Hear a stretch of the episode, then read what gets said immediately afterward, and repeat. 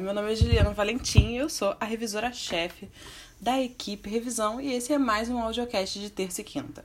Se você está escutando esse audiocast pela comunidade de revisores, bom, você já deve me conhecer, mas talvez você não saiba que essa, esse audiocast, né, esse áudio que eu vou fazer agora de 10 minutinhos, ele está disponível no Spotify.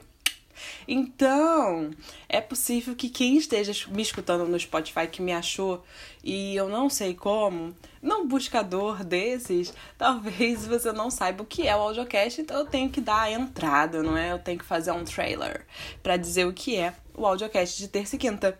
Então, aqui você vai escutar várias dicas sobre trabalho freelancer e sobre revisão textual. Nas nossas conversas vão de bem-estar na civilização pós-moderna, que eu vou falar um pouquinho sobre produtividade, né? Falo um pouquinho também sobre a pacificação do mundo, brincadeira. E como limpar o ralo do banheiro, porque a gente fala sobre tudo, né?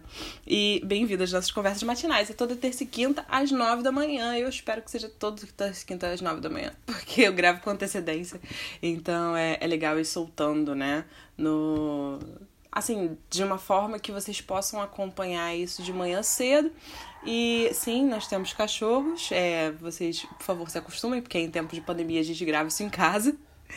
E é, a gente pensa sempre nessa coisa do vamos liberar de manhã cedo para que o revisor ou para que o trabalhador freelancer ou outro profissional possa escutar isso de manhã cedo e começar bem o seu dia.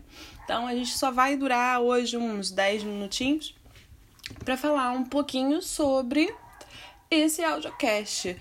Então, agora, né, você provavelmente, quem tá vendo só pelo Spotify, não sabe que a gente tá fazendo esse audiocast já há um tempo, acho que já há dois meses na, na comunidade. Talvez você não saiba o que é comunidade. A comunidade VIP de revisores da equipe Revisão é uma comunidade no Telegram com vários revisores textuais de vários lugares do Brasil.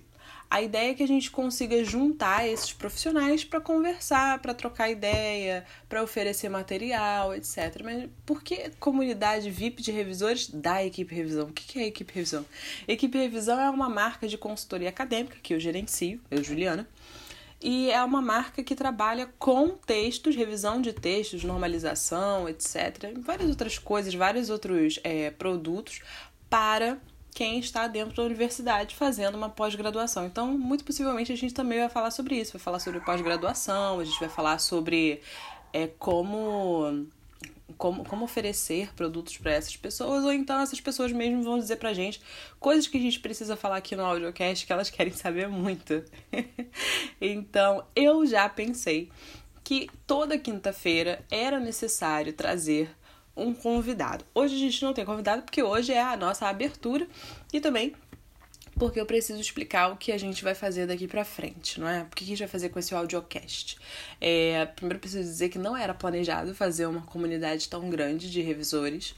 E talvez não fosse planejado fazer um audiocast desse tamanho também. A ideia era só dar lances de é, pílulas de conhecimento para para a comunidade, né, oferecer, mas acabou ficou uma coisa grande e que as pessoas esperavam. A gente recebeu um feedback positivo, né? Então a gente vai continuar e vai crescer um pouquinho. O que é esse crescer um pouquinho? Esse crescer um pouquinho é que toda quinta-feira a gente vai ter um convidado. É, existia necessidade, é, eu percebi isso, de convidar outros profissionais de outras áreas para dar explicações que eu talvez não pudesse dar. É, às vezes a gente falava muito sobre, por exemplo, é, produtividade, organização, é, como se organizar melhor. Às vezes a gente falava até de psicologia, né? Sobre a ideia do, do sentimento de frustração, do sentimento de fracasso. Ou então da ideia do sucesso mesmo, como lidar com o sucesso, é, profissionalização.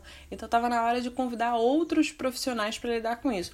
E uma das perguntas que mais me chamou a atenção, que eu poderia responder, eu vou começar a responder hoje, é sobre abertura de MEI. Eu não sei se quem está escutando sabe, mas microempreendedor individual é uma das primeiras categorias de abertura de CNPJ, abertura de empresa, né? É, um indivíduo ele pode abrir uma empresa e ter um funcionário e aí ele paga um, um valor, uma taxa por mês e não por seu lucro.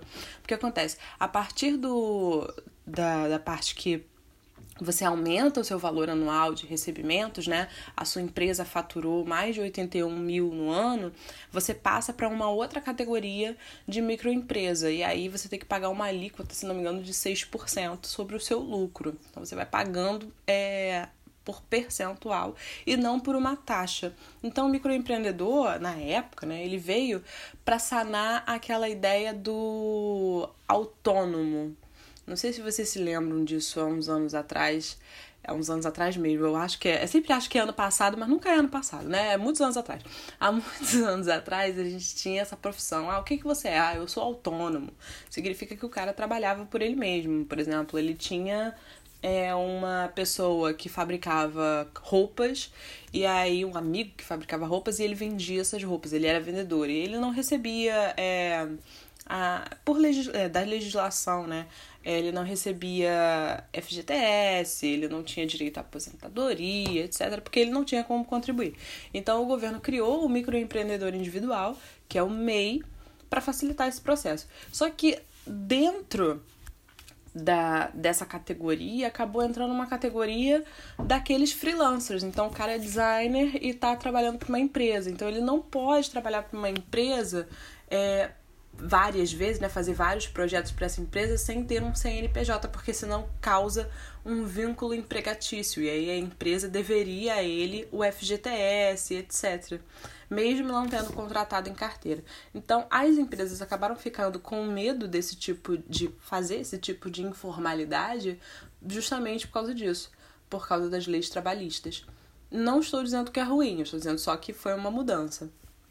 E o microempreendedor individual veio para sanar também essa lacuna. Então, o freelancer ele fez essa, é, é, esse CNPJ, não é? E aí ele poderia contribuir para outras empresas. Hoje em dia, não é, teoricamente, né, um indivíduo com CPF não pode trabalhar para uma empresa com CNPJ sem ter um vínculo empregatício ou de serviços através desse CNPJ MEI. Por isso que muitos revisores na época abriram um MEI. E aí é, isso perdura até hoje, e da época que eu estou dizendo, 2017. E é, isso perdura até hoje. E chegou uma hora que as pessoas estavam me perguntando, Juliana, eu preciso ser MEI? É, como é que eu faço? Como é que eu abro um MEI? É, é necessário? Quanto que é? é? Eu preciso fazer relatório? E eu pensei, pô, eu posso responder tudo isso, porque eu, eu sou MEI, eu fiz esse, esse CNPJ já há um tempo. Mas eu acho que estava faltando uma ajuda do lado jurídico. E por isso que eu chamei a nossa convidada de quinta-feira. A nossa convidada de quinta-feira é uma grande amiga minha, uma amiga é, de infância, mas que ela começou a fazer esse movimento no Facebook e no Instagram de falar sobre direito trabalhista. E eu vi muita coisa que ela falou, muita, muitas postagens que ela fez, e são sempre voltadas para essa noção de é, existem meandros dentro da lei que talvez as pessoas ainda não compreendam e ou que achem que acham que não existe. Então eu acho que a Annelise é uma pessoa que deve vir aqui falar com a gente, é, pra gente, tá, falar com a gente sobre isso, porque eu acho que ela pode ajudar muito mais, ok? A Annelise de Paula, ela vem aqui na quinta-feira para conversar sobre isso com a gente. Então eu já deixo para vocês essa tarefa. Se caso vocês tenham alguma dúvida sobre e-mail, alguma dúvida trabalhista, que vocês deixem na comunidade. Eu vou abrir o chat e vocês deixam lá. Para quem não é da comunidade e quer fazer pergunta, eu também vou deixar um link aqui nesse na descrição e aí vocês podem entrar no chat do, da comunidade e fazer perguntas. Principalmente se você é revisor, se você é revisor quer entrar para a comunidade, está aí uma excelente oportunidade, né? Então a gente vai terminando por aqui por hoje. E na quinta-feira a gente se encontra novamente, novamente com o audiocast de terça e quinta.